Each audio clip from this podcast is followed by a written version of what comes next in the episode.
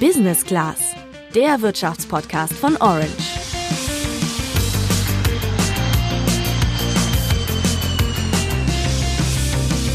Das, was mit diesen zusätzlichen Kosten mit Steckern und so passiert, da muss man ehrlich sagen, das war auch eine Form von Betrug am Verbraucher, den Apple da vollzogen hat. Denn es gab ja das ganz klare Ziel, gerade in Europa ein einheitliches Steckersystem zu schaffen. Für die einen ist es Betrug am Kunden, für die anderen einfach geschicktes Marketing. Die Rede ist von Upselling und Cross-Selling.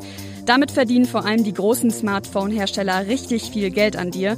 Aber keine Sorge, wenn dir diese Begriffe jetzt erstmal noch nichts sagen. Wir haben uns passend zum heutigen Launch der neuen Smartphone-Serie von Samsung mal die gängigsten Tricks der Konzerne genauer angeschaut. Genau, denn Apple tut es, Samsung tut es auch, aber darüber sprechen tun sie eher selten. Dafür machen wir genau das heute im Podcast. Ich bin Luca. Und ich bin Sandra. Mittlerweile gibt es auf der Welt ungefähr 3,5 Milliarden Smartphone-Nutzer. Das heißt, fast jeder zweite Mensch hat so ein Gerät. In Deutschland ist das sogar noch mal krasser. Da sind es mehr als 80 Prozent der Leute. Das heißt auch, dass fast jeder von uns schon mal vor der Entscheidung stand, welches Smartphone er sich denn holen soll. Und dabei gibt's einiges zu beachten, denn während du vielleicht nur ein Handy ohne viel Schnickschnack willst, versuchen die Hersteller dir so viel wie möglich zu verkaufen. Das beschränkt sich nicht nur auf das Smartphone an sich, sondern auch darauf, was nach dem Kauf noch an zusätzlichen Kosten auf dich zukommt. Dein Gerät ist nämlich nur die Einstiegsdroge, wie mir Technologieexperte Stefan Scheuer vom Handelsblatt erzählt hat. Das fängt zum Beispiel an bei der passenden Hülle, den passenden Ladegeräten. Der nächste Schritt sind dann weitere Produkte. Ich möchte beispielsweise einen Kopfhörer haben, der gut zu meinem iPhone passt. Dann gibt es natürlich auch die von Apple, die dann sich besonders einfach verbinden lassen, aber eben auch entsprechend teuer sind, weil sie Teil von diesem Apple-Kosmos sind. Genauso, und das ist die dritte Ebene, sieht es dann mit Dienstleistungen Dienstleistungen aus. Also wenn ich beispielsweise eine Cloud einbinden will, dann ist die Cloud, die am allerkomfortabelsten mit dem Betriebssystem funktioniert, die von Apple selbst aufgestellte, aufgesetzte eigene Cloud, die iCloud. Ja, was Stefan hier beschreibt, nennen Experten Cross-Selling. Das bedeutet, dass die Konzerne zusätzlich zum eigentlichen Produkt, also in diesem Fall deinem Smartphone, noch weitere zusätzliche Produkte oder Dienstleistungen verkaufen, um ihren Umsatz zu steigern. Genau, dazu gehören zum Beispiel auch Angebote wie Musik- oder Filmstreaming, wofür Apple ja jeweils eigene Plattformen hat, für die du dann auch nochmal bezahlen musst. Das Ganze soll dich natürlich in diesem Apple-Kosmos halten, sodass du gar nicht mehr auf Angebote von anderen Firmen zurückgreifst. Bei Samsung ist das ein bisschen anders. Die haben ein viel offeneres Ökosystem. Das heißt, ich kann mein Smartphone mit Produkten und Software von vielen anderen Firmen verbinden. Das liegt vor allem daran, dass das Betriebssystem vom Gerät losgelöst ist. Und das heißt ganz einfach, egal ob du dir ein Handy von Samsung, Huawei oder einem anderen Hersteller kaufst, das Betriebssystem ist meistens Android in einer leicht angepassten Version des Geräteherstellers. Dadurch sind Programme und Zubehör aber auch weniger direkt auf dein Smartphone zugeschnitten. Deshalb kann es manchmal passieren, dass etwas nicht ganz reibungslos funktioniert, während der Apple-Kosmos viel geschlossener und dadurch halt auch mehr auf dein iPhone ausgerichtet ist. Aber egal, ob du dich am Ende für Apple, Samsung oder einen anderen Hersteller entscheidest, du solltest dir schon vor dem Kauf deines Smartphones bewusst machen, was für Kosten nachher noch auf dich zukommen.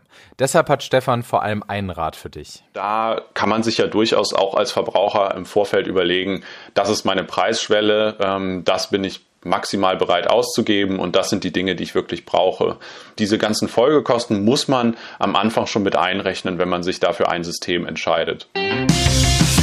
Ich weiß nicht, wie es bei dir ist, Luca, aber gefühlt hat fast jeder meiner Freundinnen und Freunde ein iPhone, inklusive mir.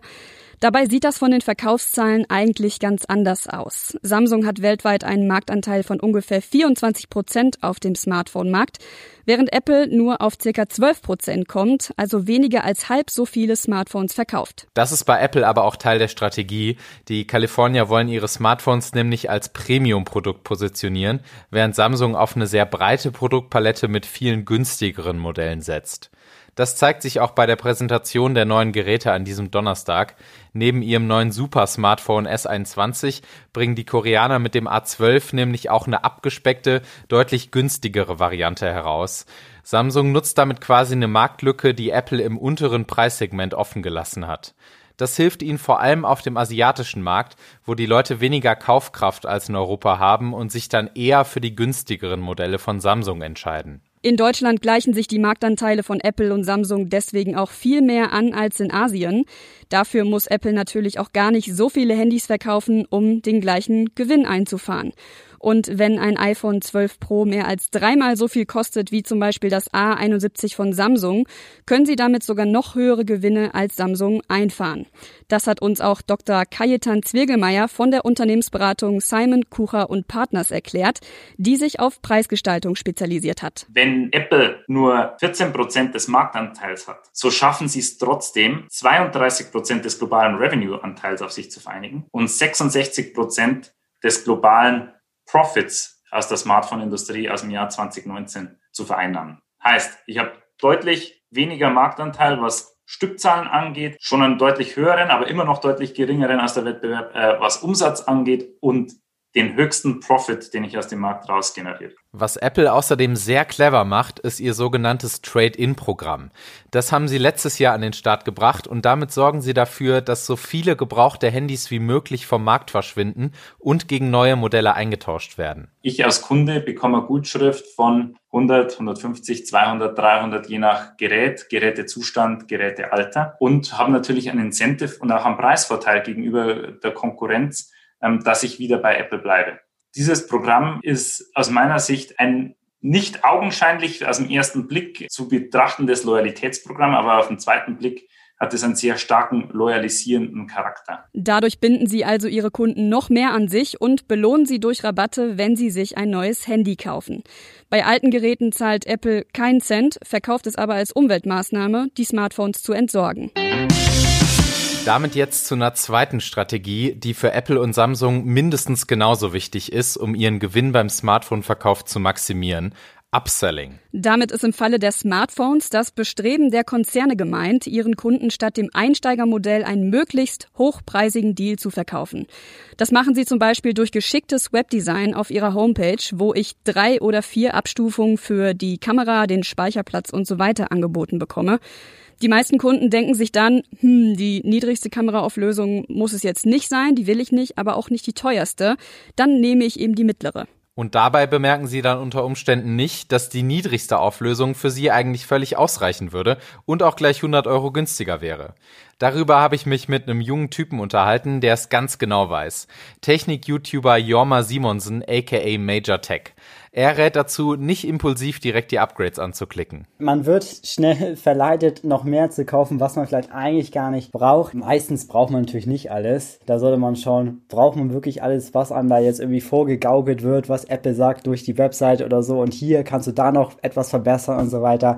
Da muss man natürlich ein bisschen vorsichtig sein und sich so ein bisschen bremsen. Am besten überlegst du dir also schon vorher, ob du die krasse Kamera oder den riesigen Speicherplatz wirklich brauchst. Und wenn nicht, tut's laut Jorma auch das einfachere Modell. Für, ich sag mal, 80 Prozent der Leute reicht einfach die Einsteigervariante vollkommen aus, weil die meisten Leute machen vielleicht mal ein Foto oder ein paar Fotos im Alltag und brauchen einfach gar nicht die Power oder die Möglichkeiten, die halt dieses Ultra-Modell beziehungsweise das äh, Max-Modell vom iPhone, das Pro Max-Modell dann bietet. Da reicht einem auch, da kann man kräftig Geld sparen, wenn man einfach die günstige Variante nimmt. Beim iPhone ist es ja auch eigentlich von den technischen Daten fast dasselbe, bis auf die Kamera und vielleicht so ein bisschen Akku. Ähm, da kann man echt Geld sparen. Grundsätzlich sind heutzutage die allermeisten Smartphones schon in der einfachsten Ausstattung auf einem sehr guten Niveau. Das erste iPhone kam ja 2007 raus und in den ersten Jahren danach konnte jede neue Gerätegeneration ein Vielfaches an der Leistung des Vorgängermodells bieten. Das ist mittlerweile aber nicht mehr so, deswegen kann wahrscheinlich auch ein älteres Modell alles, was du dir von deinem Smartphone wünscht. Das war's auch schon wieder für diese Woche. Schreib uns doch gerne mal per Direktnachricht über Instagram unter orange-by-handelsblatt, welche Erfahrungen du mit deinem Smartphone gemacht hast. Außerdem freuen wir uns wie immer über Feedback und auch eine Bewertung bei Apple Podcasts. Wir verabschieden uns und sagen Ciao, bis nächste Woche. Ciao. Sie leben Fairness, Kultur und Werte? Dann zeigen Sie Ihr Engagement als Arbeitgeber und werden Sie Teil der Fair Company Initiative. Das Handelsblatt zeichnet so Unternehmen aus, die insbesondere Berufseinsteigern und Young Professionals ein aussichtsreiches und attraktives Arbeitsumfeld bieten. Zu den entscheidenden Werten gehören dabei das Engagement für Mitarbeitende, Diversity und Chancengleichheit, Nachhaltigkeit und gesellschaftliche Verantwortung. Erfahren Sie jetzt mehr unter faircompany.de.